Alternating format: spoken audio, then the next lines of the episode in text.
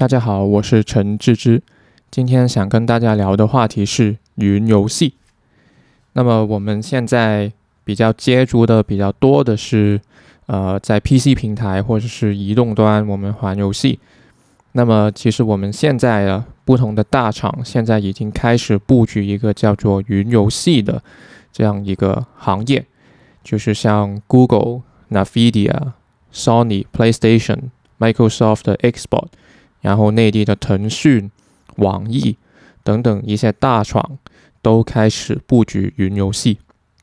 那么在 PC 平台上面，我们的游戏类型一般分为两种，一种是端游，就是像你在个人的电脑主机上玩的，叫做端端游；然后有页游，就是你开一个 Google Chrome 或者是 Firefox 就可以直接玩的游戏。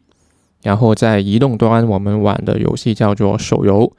然后还有另一类就是游戏主机的，叫做主机游戏，像主流的有 PlayStation，比如说 PS5，然后 Xbox 有我们的 Xbox Series X，还有任天堂的呃那个呃 Switch，这些都是主机游戏。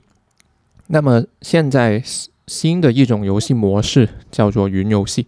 就是一般的用户不需要买一部非常厉害的主机。也不需要一个很厉害的手机，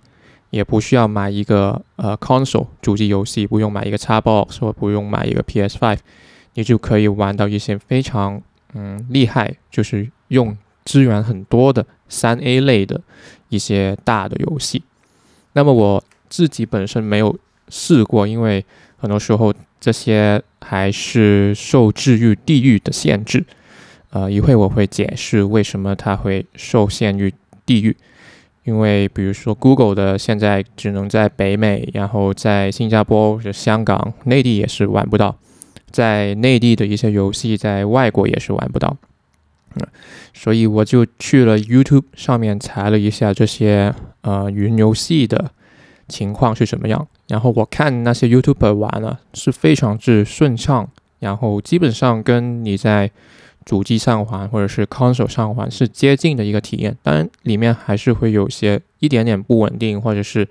呃那个画质没有那么美丽，但是其实也是令我很惊讶的一个呃发展，就是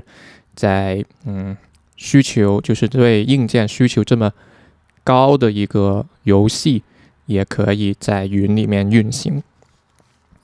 那么云游戏呃可以分。多少类呢？就是有不同的分类的方法，比如说它是按呃计算平台来分的，比如说有叉八六的架构或者是 ARM 的架构。叉八六一般就是说我们用 Intel 或者是 AMD 的 chips，他们都是用叉八六的架构，就是我们啊比较用的多。PC 上面比较 PC 主机上面比较用的多的就是叉八六，然后 ARM 架构就是我们手机一般会用的。就是比如说骁龙啊，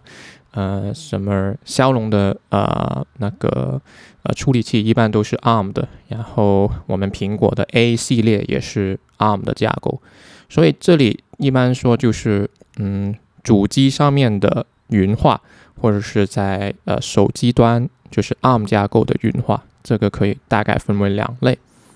然后另外一个分类的方法呢，就是它。呃，虚拟机的一个流派和物理机的流派，这个是什么？呃，一个情况呢，就是说，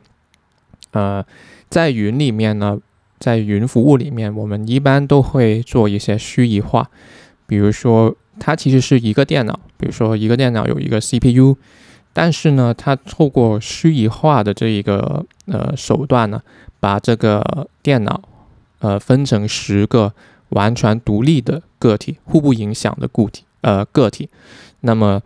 嗯，十个玩家就可以在同一部主机上面玩游戏，但是他们互不影响。这个的好处就是什么呢？这是他们一些呃资源的利用率会比较高，然后资源的分配会比较灵活。那么另外一个流派呢，就是物理机的流派。就是其实它就是一个 PC 农场的概念，就是每一个用户他会有一个 PC，没有做任何的虚拟化。所以简单来说，呃，物理机流派就是透过物理的方式把不同的用家独立出来，他们互不影响。然后虚拟机呢，就是透过一些 software 软件的方式来实现这个功能。那么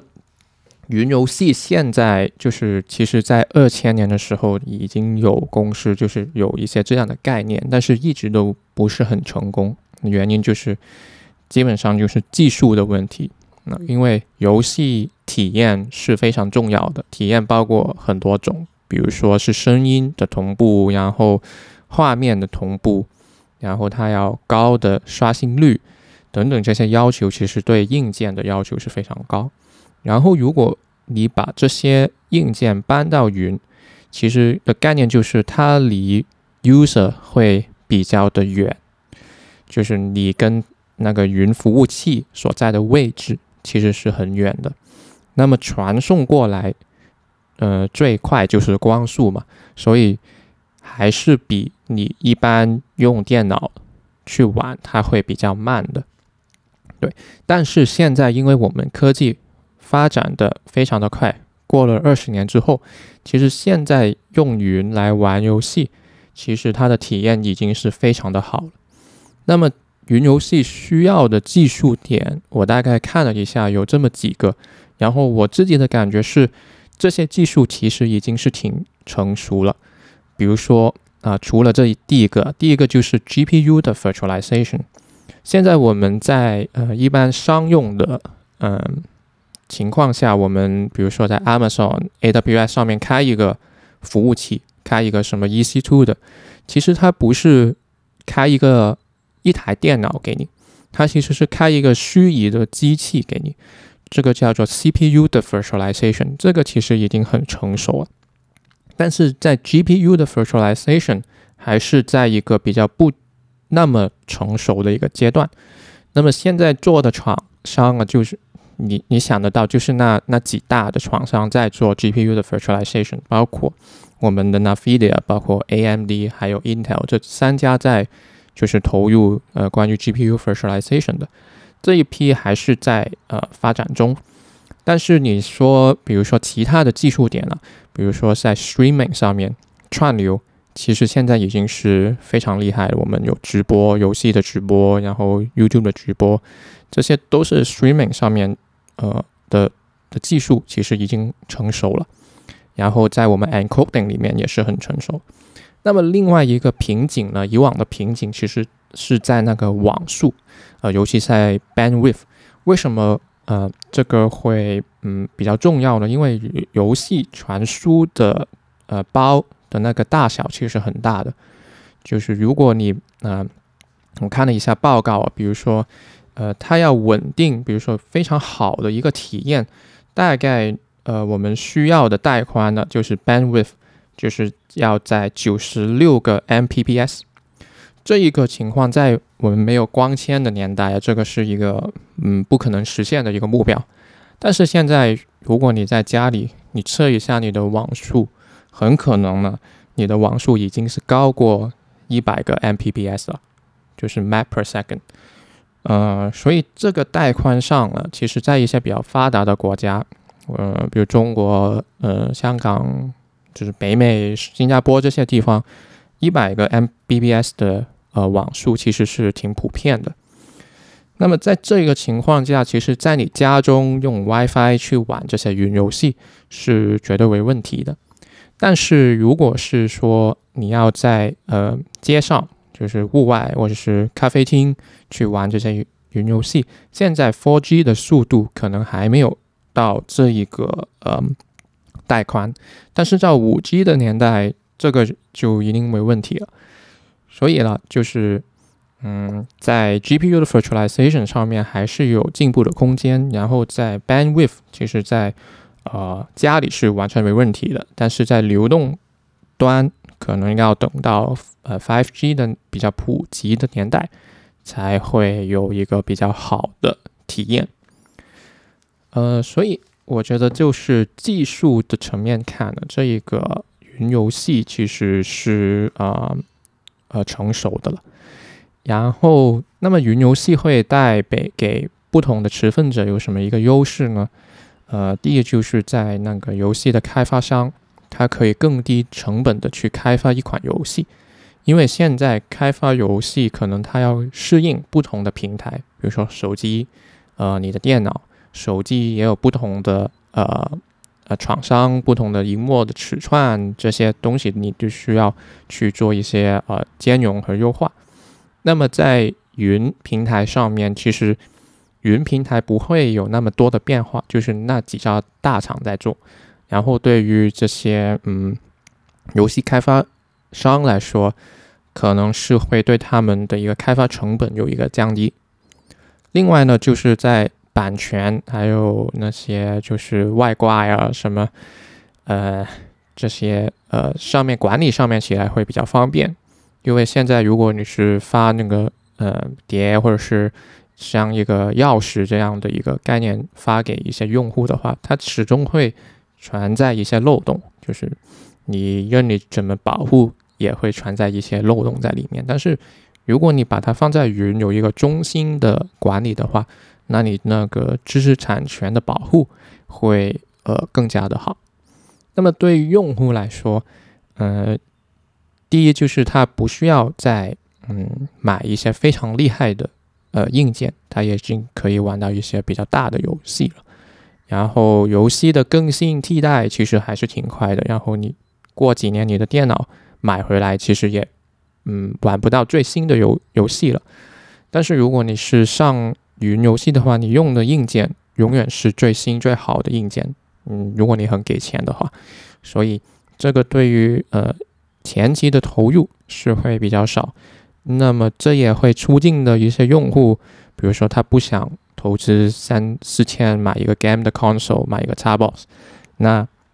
他可以直接上云去玩，然后有一个月费，嗯，他玩一个月不喜欢了，他下个月就不玩了，所以这也是带给用户一个更加多的灵活性、弹弹性。然后另外就是他可以随时随地的去玩一些三 A 什么大的游戏。呃，在手机端也可以玩一些比较呃 demanding 的游戏，这个对于用家来说可能还是有一定的吸引性。那么另外一个我想说的就是，现在那些云游戏的合作模式啊，都是需要一些呃本地的厂运营商去给他们做一个 localization。比如说现在我在新加坡。然后我去 GeForce Now 里面搜了一下，可不可以新加坡去玩呃 Nvidia 这个 Cloud Gaming 的平台。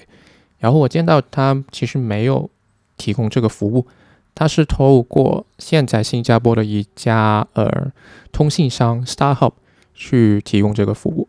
啊，这个我觉得这个主要的原因呢，是因为嗯我们的伺服器啊，其实要离 User 近才可以。啊，达到这个比较顺畅、比较好的游戏的体验，这是为什么呢？就是，呃，我们打游戏都是追求一个低延时嘛。那么延时是一个物理的限制，呃，包括你的电脑的速度，这是一个限制了。但是第二个限制，尤其是在云呃 gaming 的呃产业呢，就是它与服务器和 user 之间的距离有多长，这是一个物理的限制，因为光速就是这么快了，你没有可能快过光速。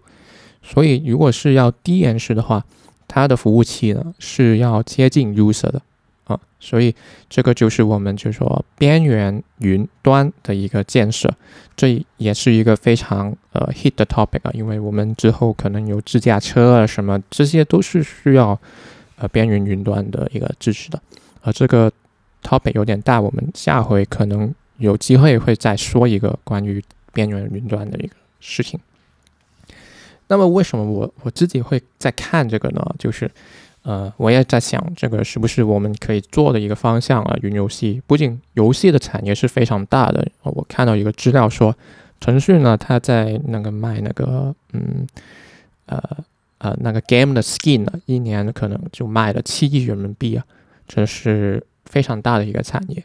呃，然后有很多的游戏公司，呃，很多游戏的产，整个游戏的产业其实是非常之大，然后整个链呢也是非常多人在参与。那么，嗯，所以在游戏这个领域确实是一个非常大的市场。但是看这个云游戏呢，我觉得我们还是不适宜去干这件事情。主要的原因是因为，呃，技术的门槛确实是很高啊。刚刚说的 GPU 的 virtualization 啊、streaming 啊、bandwidth 啊、encoding 这些，其实我自己也不是很熟，只是呢，对于这些有一些感觉，就是因为平常看的比较多。那么，嗯，总体下来就是，呃，技术是 ready 的。但是前期的投入，嗯，比较多，这个 infrastructure 啊，基建啊，然后这些都是需要一定的资本啊。你看到现在都是在大厂在做啊，Sony、Microsoft、腾讯、阿里巴巴好像也有做，网易，呃，外国的 Nvidia 啊，Google、Amazon 等等都有在做这些呃云的嗯游戏。所以对于他们来说就有一定的优势，然后嗯，一些电信商也是有一定的优势，比如他们因为有那个五 G 的 network，他们本身已经有一个这边像中移动，它也有一个呃云游戏的平台，所以现在是很多大厂已经是在布局这个云游戏，原本我不看也不知道已经这么多人在参与了。但是现在感觉大家都是在试探的阶段，没有说很，呃，有决心是要把它搞搞起来。因为你看到他们的那些营销啊，还不是说非常非常的给力。但是不论如何，这些大厂已经是布局在这里啊，所以他们也是一个试探试水温的试水温的一个嗯状态。那么今天就说到这里。啊，下一回我们再聊一点有意思的东西。